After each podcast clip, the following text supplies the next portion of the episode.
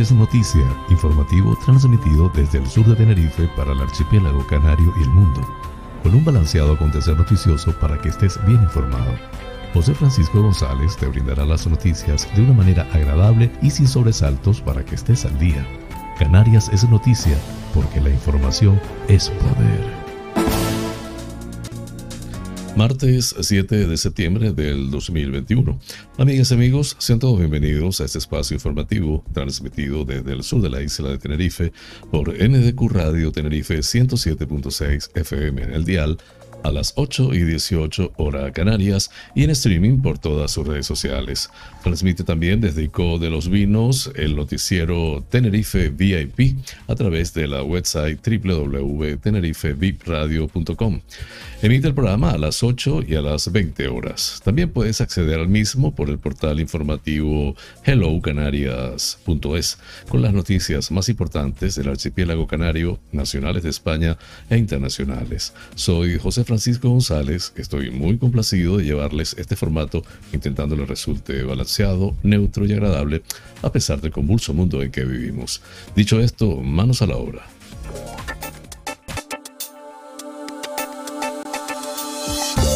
El pensamiento del día.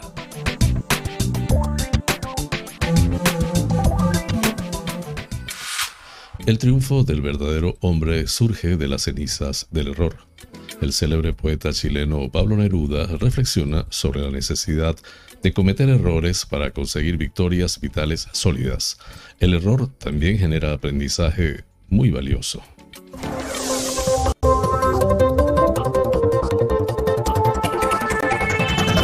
Flash informativo. Titulares del día. Canarias publica su decreto COVID.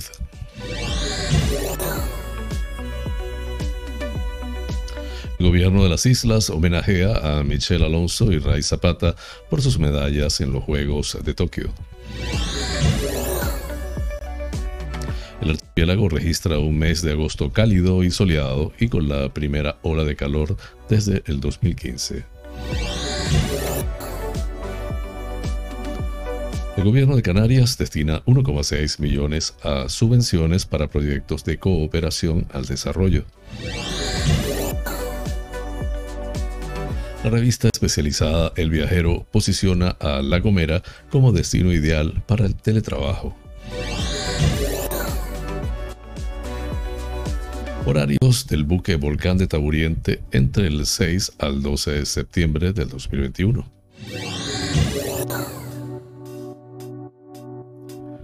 Destacada invitada al cuarto Festival Hispanoamericano de Escritores en La Palma, Cristina Rivera Garza obtiene el Premio Iberoamericano de Letras José Donoso 2021. El Cabildo de La Palma convoca en dos años 15 procesos selectivos para cubrir las necesidades de personal. Un lazaroteño se convierte en el primer canario en solicitar la eutanasia tras su legalización. La nadadora Gemma Mengual disfruta unos días en Lanzarote.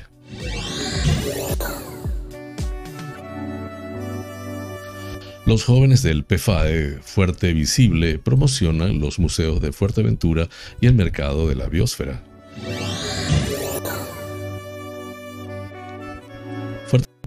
Aurelia Vera, investigada por un posible delito de odio. Las carreteras a Terror en Gran Canaria no cerrarán este año al tráfico en El Pino. Acto de bienvenida online al alumbrado de movilidad del primer cuatrimestre del curso 2021-2022.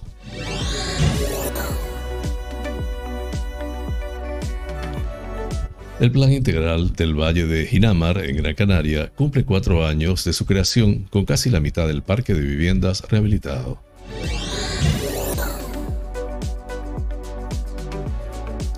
Tenerife acogerá en diciembre el evento más importante de la industria turística de Alemania. Comienzan las obras del Paseo de las Galletas en Tenerife que sustituirán el muro de contención por otro tipo botaolas.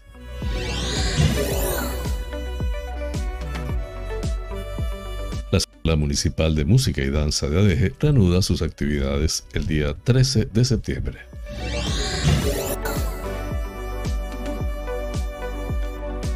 Lesmes reprocha a Sánchez que calificara de revancha la oposición del Supremo a los indultos.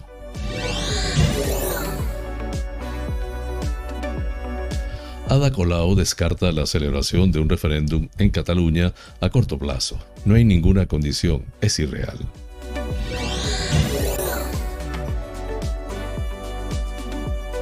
En internacionales, un portavoz de la cúpula talibán en exclusiva a Ana Rosa Telecinco, no vamos a hacer daño a los españoles.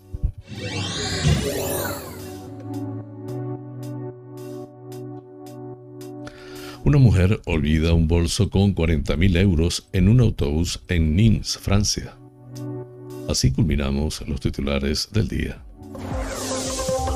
Flash informativo. Noticias Comunidad Autonómica.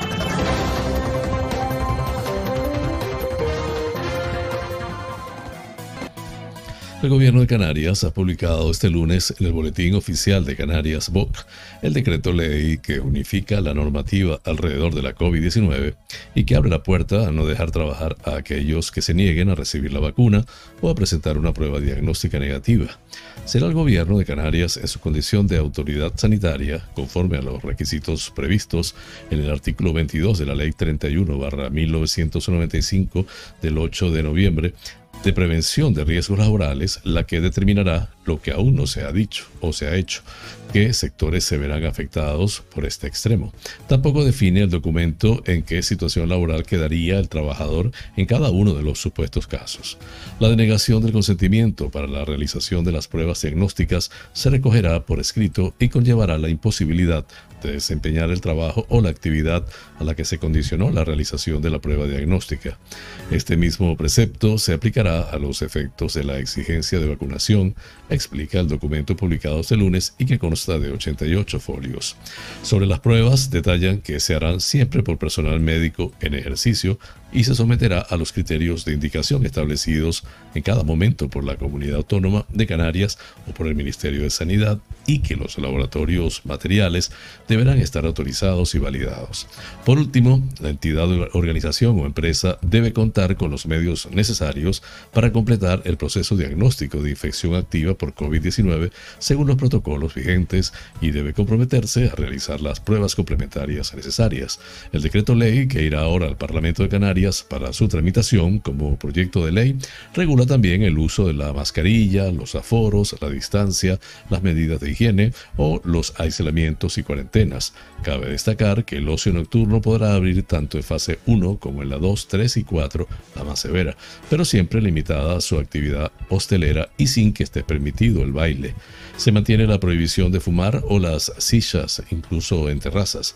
Además, el decreto mantiene la prohibición del consumo de tabaco y el uso de dispositivos de inhalación de tabaco, pipas de agua, cachimbas, sicha o asimilados en todos los locales de entretenimiento, ocio, hostelería, restauración y en cualquier otro tipo de establecimiento abierto al público, incluso en las terrazas. Sobre el periodo de vigencia de estas medidas, explica el documento, estará en vigor hasta que sea declarada la finalización de la situación de crisis sanitaria.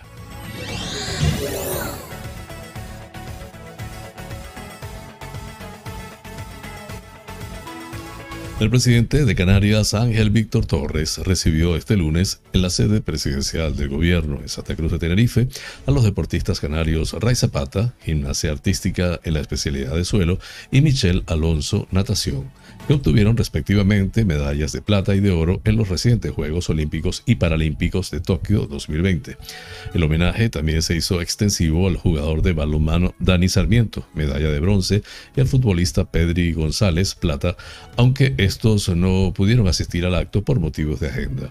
El presidente de Canarias amplió el tributo a todos los olímpicos canarios y españoles que obtuvieron diploma o simplemente participaron en esos Juegos tan extraordinarios que se retrasaron un año debido a la pandemia de la COVID-19.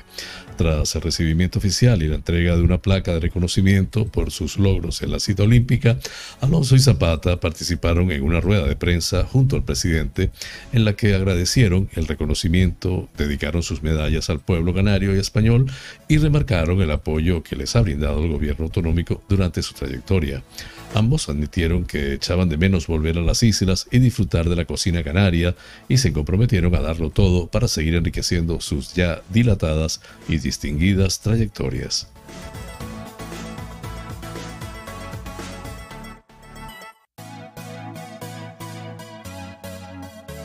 El archipiélago ha registrado un mes de agosto cálido con una temperatura media de 23,2 grados centígrados, que incluyó una ola de calor en la segunda quincena, inédita desde el 2015, y mantuvo temperaturas máximas por encima del percentil 95 durante cuatro o cinco días consecutivos, según recoge el avance climatológico de la AEMET hecho público este lunes. Las precipitaciones causadas por el alicio con la intervención de alguna vaguada, como pronunciada, fueron escasas en términos absolutos y restringidas a las medianías septentrionales, como corresponde a un mes de agosto, lo que confirma por ahora un año hidrológico seco con el 82% de la, de la precipitación esperada. Además, ha sido el mes de agosto más soleado desde el 2012 y con tres intrusiones de calima. En cuanto al viento, sopló con menos fuerza en las islas más occidentales, aunque sus vertientes occidentales y meridionales no estuvieron exentas de tempestades de ladera, como sucedió en el resto de las islas de mayor relieve.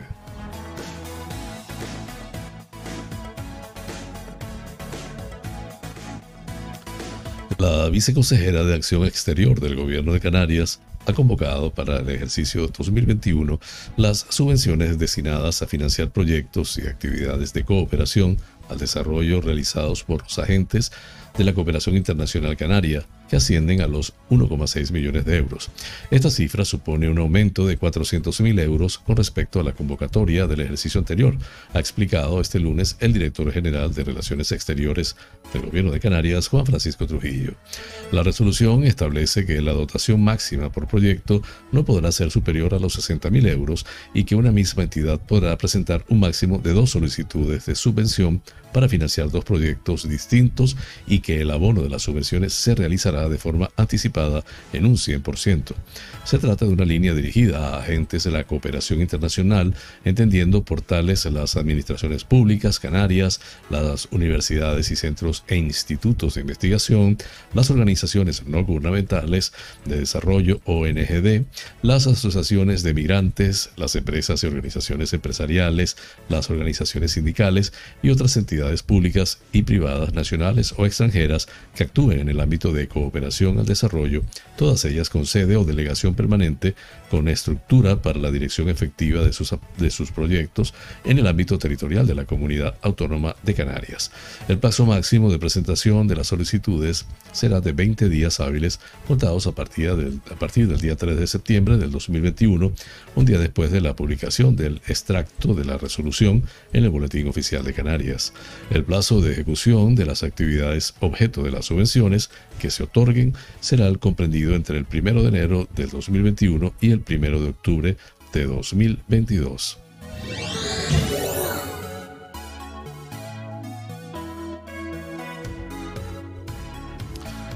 La Gomera se posiciona como destino para el teletrabajo en la edición digital de la revista especializada El Viajero, la mayor guía de viajes del periódico de tirada nacional El País. De esta manera, la isla estará presente durante dos semanas para más de un millón de usuarios del país y el viajero en formato digital, mediante una campaña que incluye un reportaje, contenido audiovisual sobre el silbo gomero y diferentes banners publicitarios. En total, se estima un alcance a una audiencia digital de más de 2 millones de vistas durante este mes, a lo que se suman los casi 300.000 seguidores que el suplemento aglutina en redes sociales.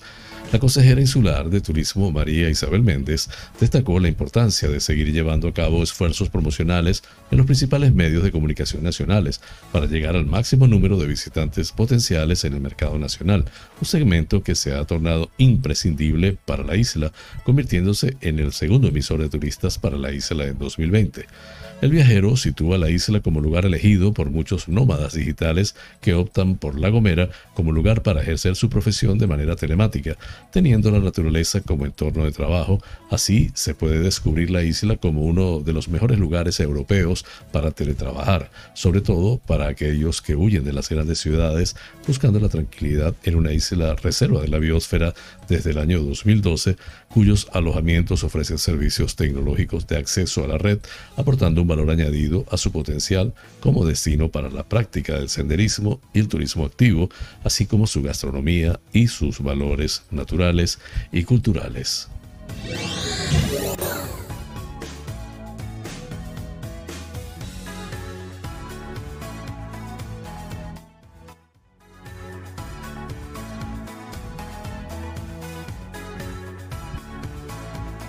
Horarios del buque Volcán de Tauriente entre el 6 al 12 de septiembre del 2021. Entre los puertos de San Sebastián de la Gomera, los cristianos, Naviera Armas informa de los horarios de los trayectos de su buque Volcán de Tauriente entre los puertos mencionados. Entre los días 6 al 12 de septiembre del 2021.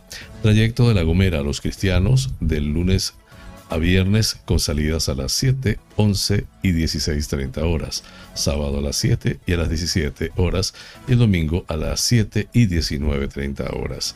En el trayecto de los cristianos a La Gomera, las salidas serán de lunes a viernes a las 8.45, a las 13.45 y a las 18.45 los sábados a las 8.45 y a las 19 horas y el domingo a las 8.45, a las 17.45 y el último a las 21 horas.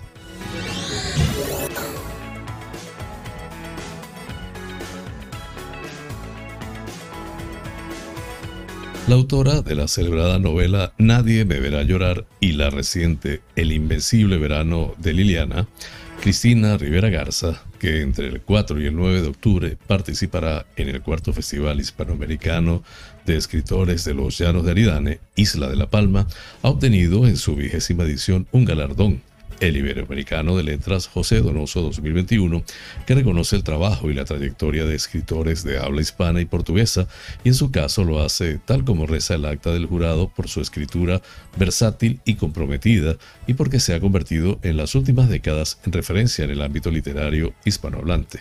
Escritora mexicana que reside en los Estados Unidos desde 1989, Rivera Garza ha publicado novelas, ensayos, cuentos y poesía, y en la actualidad es catedrática en el Colegio de Artes Liberales y Ciencias Sociales de la Universidad de Houston, Estados Unidos, en la que se doctoró tras haber estudiado sociología en la Facultad de Estudios Superiores a Catalán de la Universidad Autónoma de México, UNAM.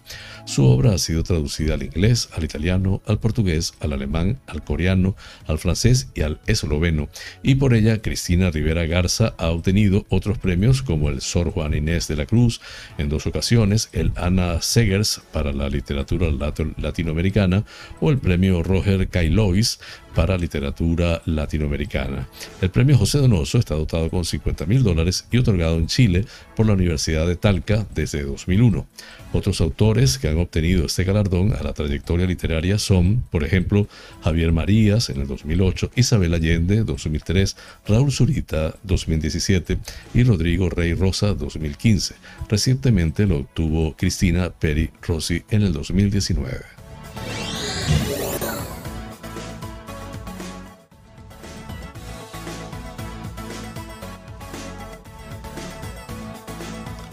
El Servicio de Recursos Humanos del Cabildo de La Palma, que dirige Naira Castro, ha convocado en los dos años del presente mandato un total de 15 procesos selectivos para cubrir plazas y configurar listas de reserva en distintas áreas de la Corporación Insular, señala en una nota de prensa.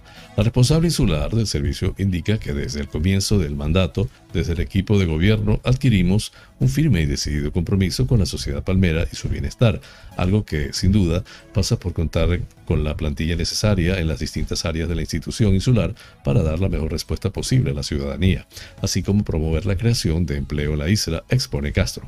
Naira Castro resalta que se han llevado a cabo un importante número de procesos selectivos para cubrir plazas necesarias y también para configurar listas de reserva para tener disponibilidad de distintos perfiles. Se han realizado, se apunta en la nota, los procesos pertinentes para la configuración de listas de reserva de médico, conductor matarife, oficial de primera matarife, ingeniero de caminos, canales y puertos, técnico de administración general, cocineros, enfermería, auxiliar de enfermería, farmacéuticos, técnicos informativos, administrativo, auxiliar administrativo y arquitecto técnico. El estado de los distintos procesos selectivos, así como las listas agrega, puede consultarse a través de la sede electrónica de Cabildo de La Palma. Naira Castro recuerda además que desde el Servicio de Recursos Humanos se ha trabajado con el objetivo de dar la mejor y más ágil de las respuestas a las necesidades de los distintos servicios, especialmente durante y después de la pandemia de la COVID-19, cuando el Cabildo contrató a más de 100 personas durante un momento muy complejo para la sociedad palmera.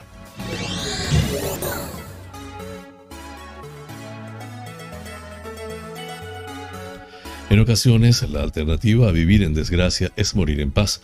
Desde hace bastante tiempo, una familia de Lanzarote ha querido aplicar ese mismo precepto para acabar con el dolor que sufre uno de sus miembros. Las complicaciones de la enfermedad neurodegenerativa que sufre este hombre conejero es lo que le ha llevado a pensar que era el momento de dar un paso hacia adelante y no tener miedo a las consecuencias. Su familia lo ha entendido y desde hace tiempo lucha a su lado para lograr que le apliquen un tratamiento que acabe realmente con su dolor. Ese mismo hombre se ha convertido en el primer canario en solicitar la eutanasia tras su legalización el pasado 24 de marzo en España y es probable que sea el primero en recibirla en las islas.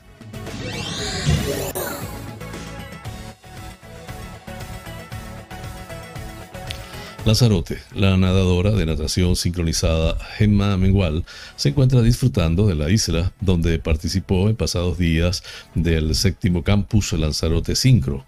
La deportista ha aprovechado su participación en este evento para visitar distintos rincones de la isla, tal y como ella misma ha mostrado en las redes sociales, entrando en septiembre y exprimiendo mis últimos días de vacaciones, siempre moviéndome, haciendo deporte y cogiendo energías para afrontar un año lleno de retos e ilusiones publicó la nadadora en su Instagram, junto a una imagen en la que se le puede ver en la playa de Famara. El pueblo de Aría y el mirador del río han sido otros lugares visitados por Gemma Mengual, donde estuvo acompañada de la cantautora lanzaroteña Maru Cabrera. Esta no es la primera vez que la nadadora visita la isla, ya que además de haber participado en anteriores ediciones del campus Lanzarote Sincro, también ha estado en otras ocasiones de vacaciones.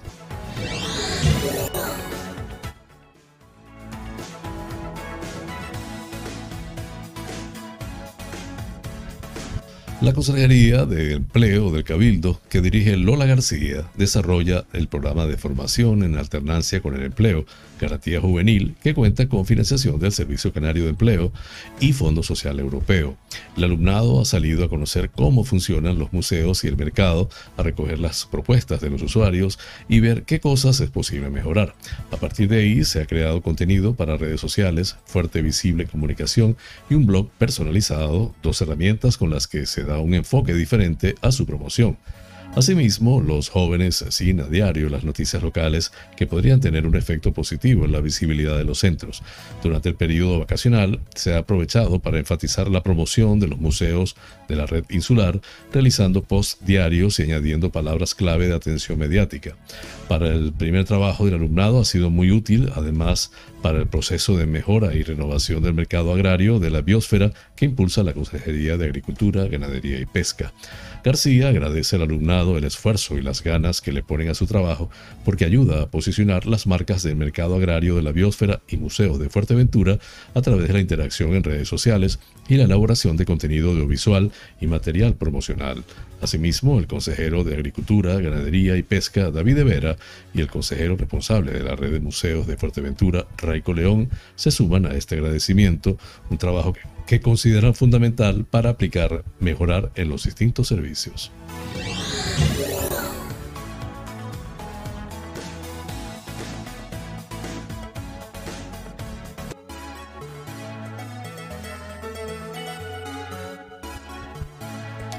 La juez María Isabel Quintero, titular del Juzgado de Primera Instancia e Instrucción número 1 de Puerto del Rosario, en Fuerteventura, ha decidido elevar a procedimiento abreviado las diligencias previas que se siguen contra la profesora Aurelia Vera, imputándola por un presunto delito como recoge el artículo 510 del Código Penal.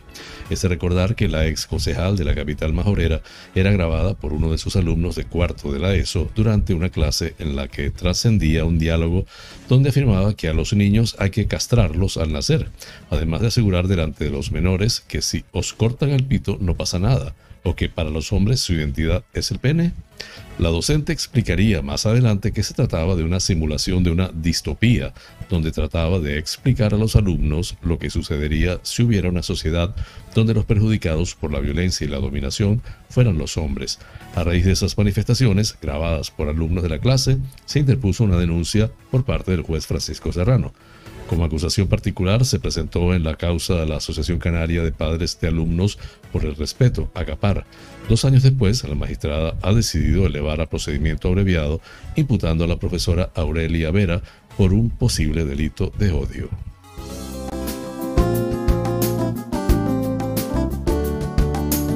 Vida sana.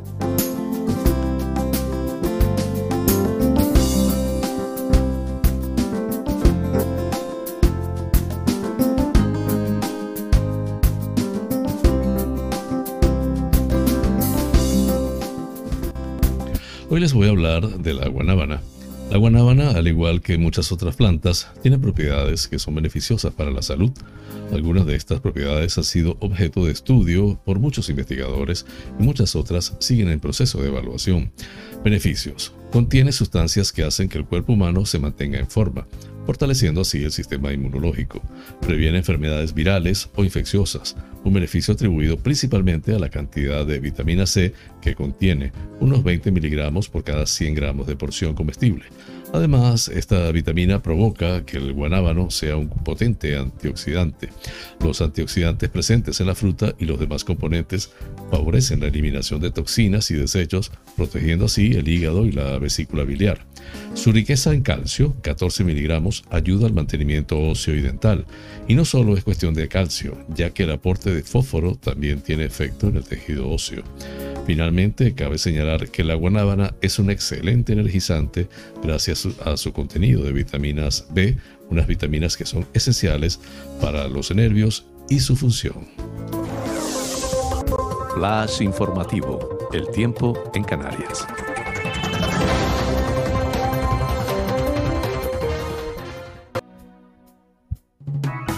Cielos poco nubosos o despejados en general, con algunos intervalos de nubes bajas a primeras y últimas horas, sobre todo en el norte de las islas. Baja probabilidad de ligera calima en altura en las islas orientales. Temperaturas en ascenso, ligero en costas y moderado en medianías y cumbres en las islas de mayor relieve. Viento del norte y noreste flojo a moderado, más intenso a partir de la tarde y con brisas al sur y sureste de las islas de mayor relieve. En cumbres de Tenerife y La Palma, suroeste moderado, tendiendo a disminuir. Las temperaturas entre los 20 y 33 grados centígrados en las Islas Afortunadas. Breve pausa, ya regreso con ustedes. Este programa es presentado por fina cortesía de los siguientes sponsors. Bar Restaurante Loco, un oasis en el centro de San Isidro. Cocina tradicional y fusión, especialidad en arroces y paellas, carnes a la brasa, pescados frescos, pastas y pizzas, ricos postres caseros y unas ensaladas de antología. Disponemos de una terraza interior chill out de 120 metros para que disfrutes de nuestra vibrante coctelería en un confortable ambiente muy acogedor. Atendemos celebraciones familiares, bautizos, bodas, comuniones, cumples, divorcios, en fin, bar-restaurante. Loco, un oasis en San Isidro. Calle Saltadero, número 7, San Isidro. Teléfono 922 36 7986.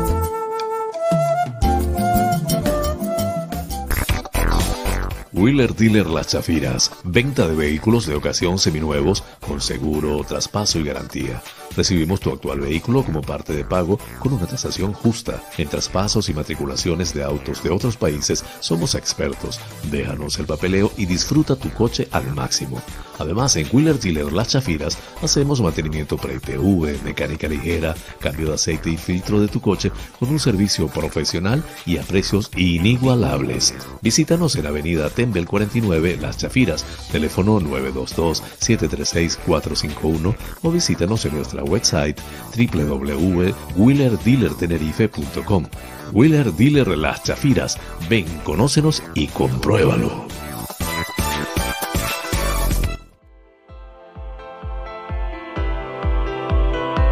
En Faros Gabriel somos especialistas en desmanchado de lunas, desmanchado de llantas, parabrisas de moto, restauración de pintura de tu coche o moto, restauración de faros, servicio domicilio de lavado, higienizado y desinfección al vapor de tapicerías de sofá, alfombras, colchones, lavado de tapicería de tu coche. Estamos en el centro comercial Tu Trébol, Los Olivos, ADG. Pide tu cita al 602-431-296. Faros Gabriel, seriedad y satisfacción garantizada.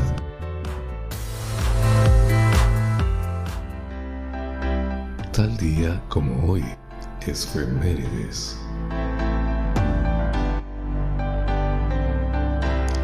El Bing Bang es probablemente el reloj más célebre del mundo. El monumento preside el skyline de Londres y es famoso por su precisión y por su enorme campana.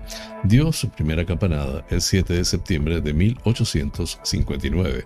Estrictamente hablando, el nombre se refiere solo a la gran campana de la hora que pesa 15,1 toneladas, pero el Big Bang se asocia comúnmente a toda la torre del reloj en el extremo norte de las casas del Parlamento en el distrito londinense de Westminster. La torre en sí se conocía formalmente como la Torre de San Esteban, San Esteban hasta el 2012, cuando pasó a llamarse Elizabeth Tower con motivo del jubileo de diamante de Isabel II que celebra los 60 años en el trono británico. Las manecillas del reloj miden 2,7 y 4,3 metros de largo respectivamente y la torre del reloj se eleva a unos 97,5 metros. Originalmente, en coordinación con el Observatorio Real de Greenwich, las campanadas del Big Bang se han transmitido con algunas interrupciones desde 1924 como una señal horaria diaria por la British Broadcasting Corporation. El reloj fue diseñado por Edmund Beckett Denison, más tarde Sir Edmund Beckett y Lord Grinthorpe, en asociación con Sir George Aire, entonces astrónomo real, y el relojero Edward Dent. En 1852, Dent fue el encargado de hacer el gran reloj, pero murió antes de completar el proyecto y posteriormente fue terminado por su hijastro Frederick Dent. Flash informativo, provincia Las Palmas de Gran Canaria.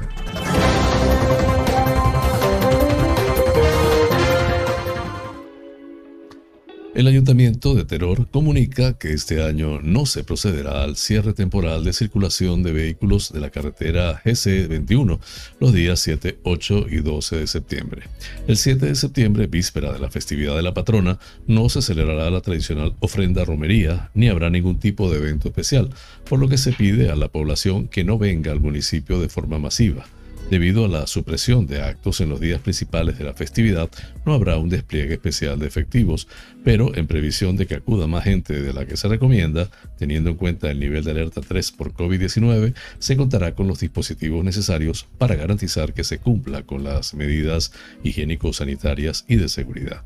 Por otra parte, se comunica que el aparcamiento de las oficinas municipales permanecerá cerrado los días 7 y 12 de septiembre, atendiendo los planes de seguridad, autoprotección y plan de contingencias de los espacios culturales estables, zonas de fuegos artificiales y zonas de uso prioritario para vehículos de seguridad y emergencias dispuestos para las fiestas del Pino 2021.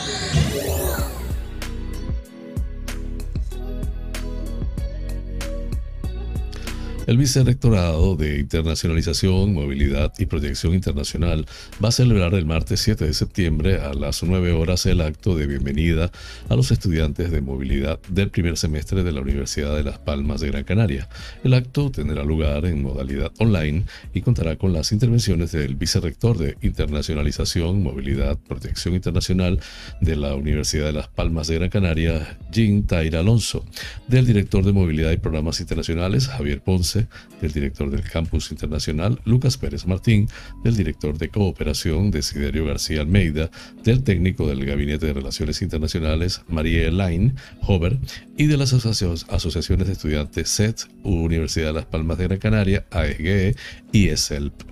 Durante el, curso 2021-2022, la universidad recibirá alrededor de mil estudiantes de movilidad de Europa, África y América, adscritos a los programas Erasmus K103, Erasmus K107, Mundus y SICUE, los países de procedencia del alumnado son Alemania, Argelia, Austria, Bélgica, Cabo Verde, Canadá, Chile, Corea del Sur, Croacia, Egipto, Eslovaquia, Eslovenia, España, Estonia, Finlandia, Francia, Grecia, Guinea Ecuatorial, Holanda, Irlanda, Italia, Letonia, Lituania, Marruecos, Mauritania, Polonia, Portugal, Reino Unido, República Checa, Rumanía, Rusia, Senegal, Suiza, Tanzania, Turquía y Uruguay. La sesión será emitida en streaming a través del canal de YouTube de la Universidad de Las Palmas de Gran Canaria en directo, donde quedará almacenada para sus visionados posteriores.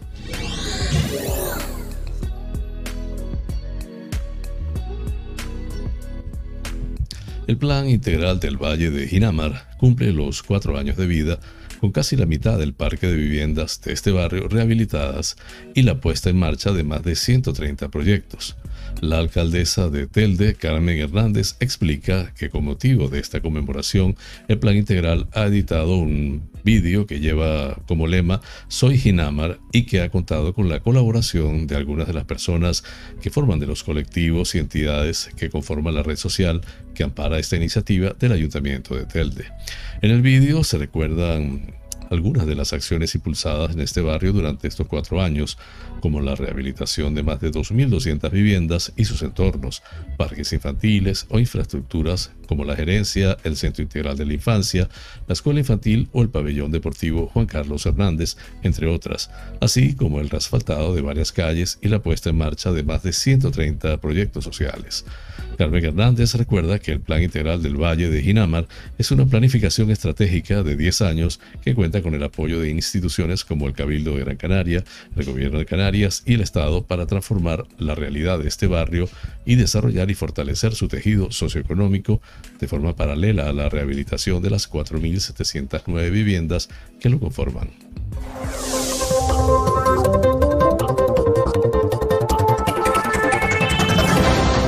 informativo, provincia Santa Cruz de Tenerife.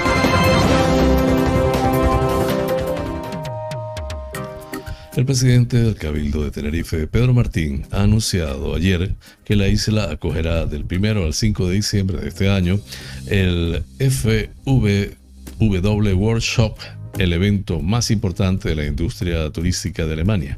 El encuentro organizado por el medio de comunicación especializado F VW Medien acogerá a una representación de los 40 turoperadores, líneas aéreas y agentes de viajes hermanos más destacados del país.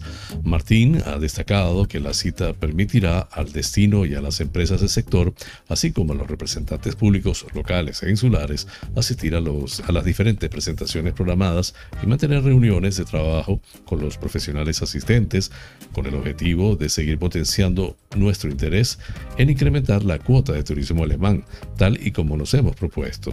Por su parte, el consejero delegado de turismo de Tenerife, David Pérez, expone que la celebración de este evento comenzó a gestionarse en la edición de 2019 de World Travel Market de Londres y en sucesivas ferias como Fitur, donde la representación de la isla mantuvo encuentros con el director de mercados internacionales del grupo FUW Sonke Graumann. Durante los días en los que se prolongue el evento, se mostrarán también a los asistentes algunos de los principales atractivos de Tenerife mediante las diferentes actividades que se les organizarán, desde excursiones a la laguna o al Parque Nacional del Teide, ambos patrimonio de la humanidad por la UNESCO, a la actividad de avistamiento de cetáceos, una visita al Loro Parque o la posibilidad de degustar la gastronomía local, entre otras. FWW Medien, organizadora del encuentro en la isla, es la revista profesional más importante de la industria turística en Alemania, con una tirada de alrededor de 30.000 ejemplares en los que tendrá amplia cobertura el encuentro de Tenerife.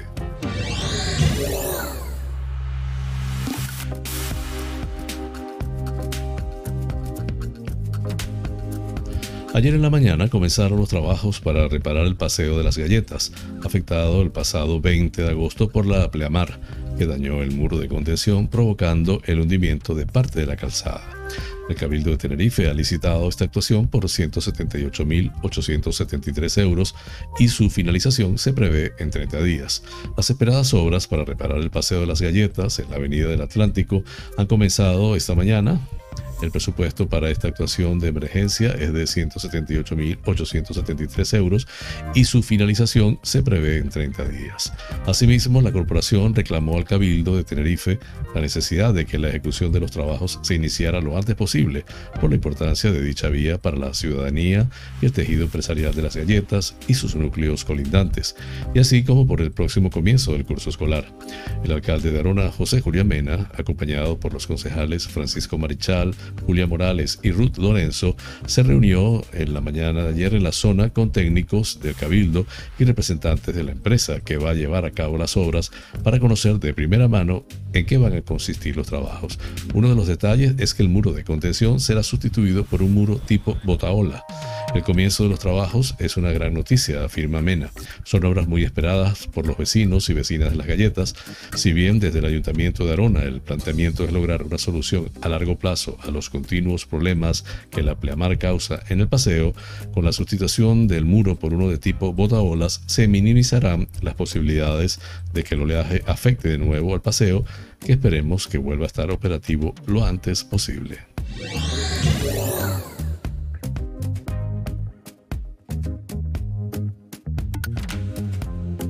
La Escuela Municipal de Música y Danza de Adeje, cuya gestión depende de Epifanio Díaz Hernández, concejal del área de Buen Gobierno, reanudará la actividad lectiva el próximo lunes 13 de septiembre en horario vespertino por la tarde.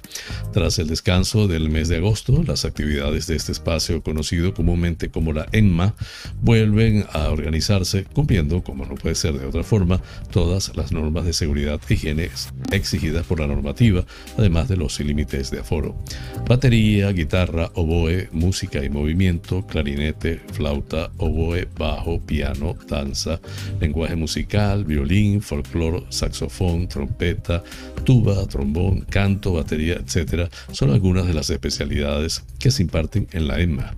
El edificio de la EMMA cuenta además con unas instalaciones apropiadas para el aprendizaje musical. En su haber cuenta con 17 aulas especializadas, entre ellas aula de danza, de combos, profesores, 5 aulas de ensayo, auditorio homologado como espacio cultural seguro, sala de audiciones Pedro Guerra y cabinas de grabación. Las personas interesadas en contactar con la Escuela Municipal de Música y Danza de ADEGE deberán hacerlo a través del correo electrónico emma.adege.es o llamando al número 922 756242.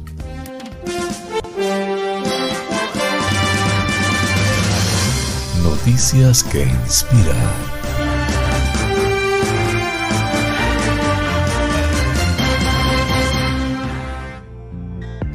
Carlos Elizondo es un abuelito de 80 años que vive en la ciudad norteña de Monterrey, Nuevo León, en México. Hasta antes de la pandemia mundial, Elizondo trabajaba en un supermercado como empacador, según informó el medio Animal Gourmet, pero el abuelito decidió no dejar su destino a la incertidumbre del confinamiento y en mayo del 2020 abrió su canal de YouTube donde comparte recetas de cocina desde su casa. Mis hijas me han animado a compartir mis recetas. A mi edad aún creo en que todo se puede lograr cuando uno hace las cosas con ganas de vivir, publicó Elizondo en la presentación de su canal Tito Charlie. Las recetas que comparte Tito Charlie, que le dice cariñosamente, como le dice cariñosamente a su familia, son muy variadas. Su recetario va desde el tradicional pozole, chiles rellenos y gorditas, hasta platillos internacionales como lasaña y pizza. Y como el postre es indispensable en toda mesa mexicana, el abuelito también compartió la receta del arroz con leche, puñuelos y hasta una galleta gigante. Y ya que a Tito Charlie le gusta interactuar con sus suscriptores, que son de diferentes países, aceptó el reto de preparar pastel de choclo, un platillo típico de Chile. Aunque las redes sociales pueden llegar a ser mero entretenimiento, Tito Charlie le ha dado frescura a su canal, por lo que ha sido un éxito en redes sociales. Sus vídeos tienen una edición sencilla, pero lo que enternece y emociona es lo espontáneo del abuelito. Actualmente Tito Charlie cuenta con 484 mil suscriptores en su canal de YouTube, a los que también comparte parte de su vida en su sección Tito Aventuras. Adicionalmente, el alegre abuelo también abrió sus cuentas en Facebook e Instagram. Tito Charlie, eres lo máximo. Tus recetas están muy padres y sencillas para los jóvenes, sobre todo los que se van a estudiar a otra ciudad y no saben cocinar nada. Un abrazo desde Mazatlán, le escribió, escribió una seguidora. La cocina tradicional mexicana es muy variada, por lo que fue reconocida en 2010 como Patrimonio Cultural Inmaterial de la Humanidad por la UNESCO. Afortunadamente, personas como Tito Charlie ayudan a preservarla y compartirla con el mundo. La fuente, como siempre, de Epoch Times en español. Flash informativo. Noticias nacionales.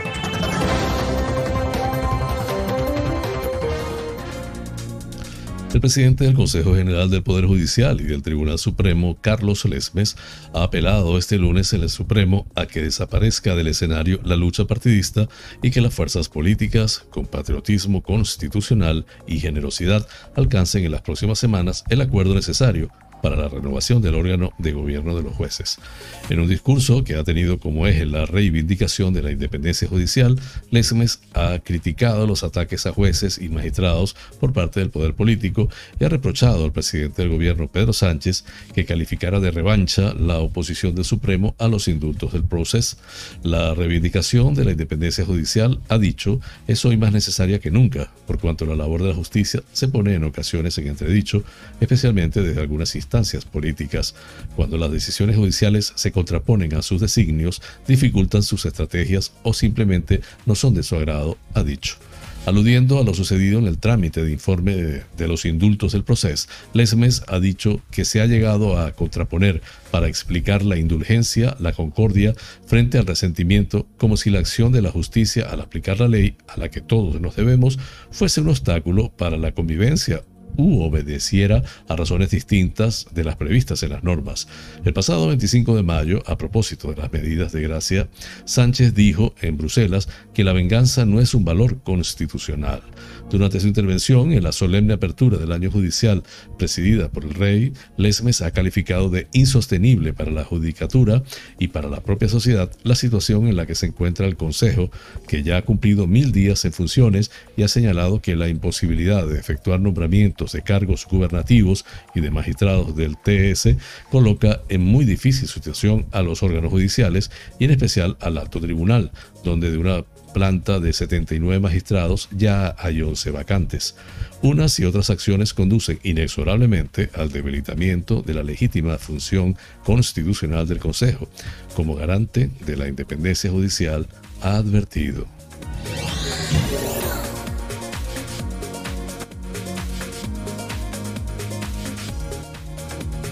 La alcaldesa de Barcelona, Ada Colau, ha descartado que se pueda plantear la celebración de un referéndum sobre la independencia de Cataluña porque, según ha defendido, no hay ninguna condición para plantearlo a corto plazo. Es algo irreal. Colau ha tachado las, idas y venidas del independentismo de autoengaño y grandilocuencia y ha asegurado que esas promesas incumplidas, sumadas a, las, a la crisis por la pandemia de la COVID-19, hacen que la mesa de diálogo gobierno Generalitat sea un espacio para acercar posturas y para trabajar desde la humildad en sus palabras. Flash informativo. Noticias internacionales.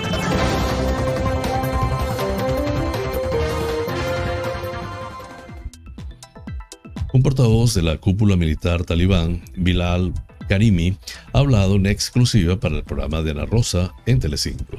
Durante la charla que ha mantenido con los periodistas Álvaro López y Guillermo Lerma, el extremista islamista ha asegurado que los colaboradores españoles sí podrán salir de Afganistán. El Estado Islámico no les va a hacer daño. Lo que queremos es que los que tienen conocimientos trabajen para la, la prosperidad de su país, para que Afganistán se levante y sea un país avanzado, les ha asegurado. Y ha añadido, si alguien quiere salir del país al extranjero, cuando la situación esté más normalizada, cuando el aeropuerto de Kabul ya esté abierto, podrán salir siempre con pasaporte y visado, hacerlo de forma legal y como en todo el mundo, según el portavoz talibán. Están perdonados todos, no vamos a hacer daño. Todos ellos pueden libremente salir por su ciudad, hacer una vida normal. No hace falta que sigan escondidos, dijo.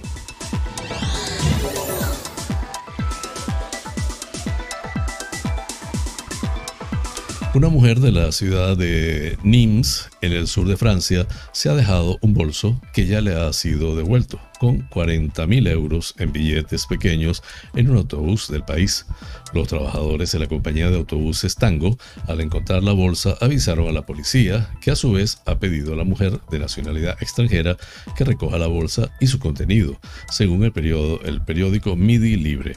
El conductor del autobús se limitó a dejar la bolsa en la cochera después de su turno, sin abrirla para que para saber qué había en su interior. No obstante, para determinar quién era el propietario, otro empleado de la compañía abrió la bolsa donde encontró los 40.000 euros en billetes pequeños, así como los documentos aduaneros que probaban la importación legal del dinero. Todos los días encontramos una gran cantidad de objetos olvidados en los autobuses, bolsas, teléfonos móviles, ordenadores portátiles, ha explicado a Midi Libre Nasser Mohamendi, representante sindical de la empresa Trusted Moritis de Nimes. Luego, los conductores depositan los objetos perdidos en una habitación del depósito para que los propietarios puedan recogerlos. Con este tema culminamos las noticias internacionales.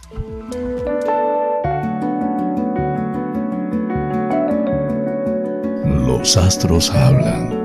Un viaje por el maravilloso mundo de los signos del zodiaco. Aries. El martes 7 es un día en el que podrás materializar muchas acciones importantes que necesitan de tu rapidez y agilidad mental y también de que tu vena inspiradora se ajuste al momento adecuado en el lugar preciso.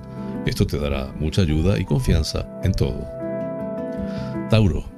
Este martes 7 es un día en el cual podrá confluir en tu vida la gran fortuna de poder sentir que tu personalidad está en auge en materia comunicadora y también que tus ideas serán increíbles para poder manejar gran cantidad de datos, lo que te ayudará a realizar todo de la forma más sencilla. Géminis. El martes 7 es un día para poder poner tu énfasis en solucionar asuntos importantes con personas cercanas con las cuales es preciso aclarar algún bloqueo emocional. También es un tiempo para el renacer de creencias que ya no tienen sentido en tu vida y que darán paso a una nueva vida. Cáncer. El martes 7 podrás ocuparte de realizar las gestiones pertinentes para poder ocuparte de nuevos planes y proyectos y de que tu manera de sentirte sea de amplitud y de apertura a los nuevos tiempos. Por ello, sentirás que las creaciones que surjan vendrán cargadas de mucha armonía. Leo, el martes 7, en este día será muy importante que marques tus metas y que puedas sentirte con mayor dinamismo y con ganas de disfrutar de tus encuentros. Podrás lograr que tus metas profesionales puedan brillar de una manera diferente y más amena y destacada.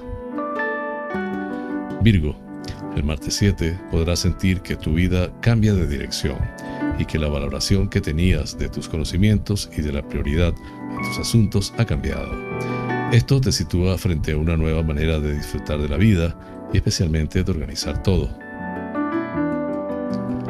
Libra, el martes 7 podrás interiorizar tus conocimientos y aprender a usar tus talentos de una manera más eficaz y especialmente más adecuada a tu nueva forma de sentir. Podrás atraer a personas que son afines a tu manera de pensar y eso será muy agradable. Escorpio, Este martes 7 deberás aprovechar la gran cantidad de información y de comunicación que podrás mantener con otras personas. Todo ello te ayudará a poder llegar a pactos y acuerdos razonables que estimulen las novedades y agilicen tus ideas y tus acciones. Sagitario, el martes 7 es un día para dedicarte de lleno a la labor de conseguir encontrar actividades y ocupaciones que te den felicidad y bienestar. Necesitas sentirte bien para poder ocuparte de temas de importancia que guarden relación con la atención a otras personas más necesitadas. Capricornio, el martes 7 estás en un día en el que tu gran corazón se sentirá más cerca de los demás Tendrás deseos de divertirte y de repartir tu cariño de una manera grandiosa. Y también sentirás que tu forma de acercarte a las personas queridas será muy fructífera. Acuario, el martes 7 es un momento ideal para poder hacer un parón en tu vida. Es el tiempo de mantener la estabilidad en todos los frentes, tanto en el económico como en el familiar y especialmente en el profesional. Por ello, tómate todo con calma. Piscis, el martes 7 es un día en el que notarás mucho movimiento y ello te servirá para sentirte con deseo de mantener tu agilidad mental y tus compromisos con los demás en un equilibrio maravilloso en el cual puedas utilizar tu ingenio y simpatía con todos.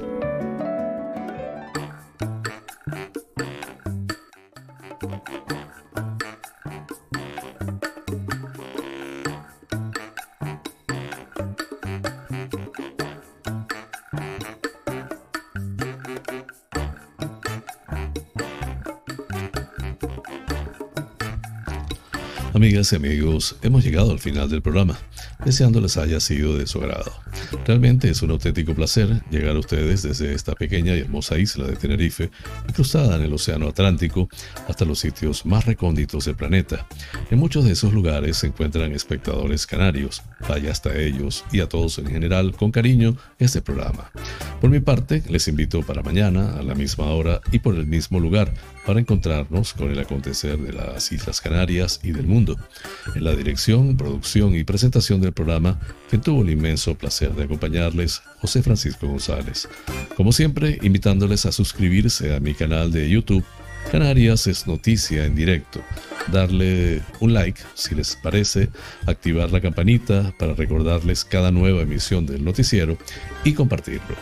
Así pues, me despido con la eficaz frase, es mejor ocuparse que preocuparse. Hasta mañana.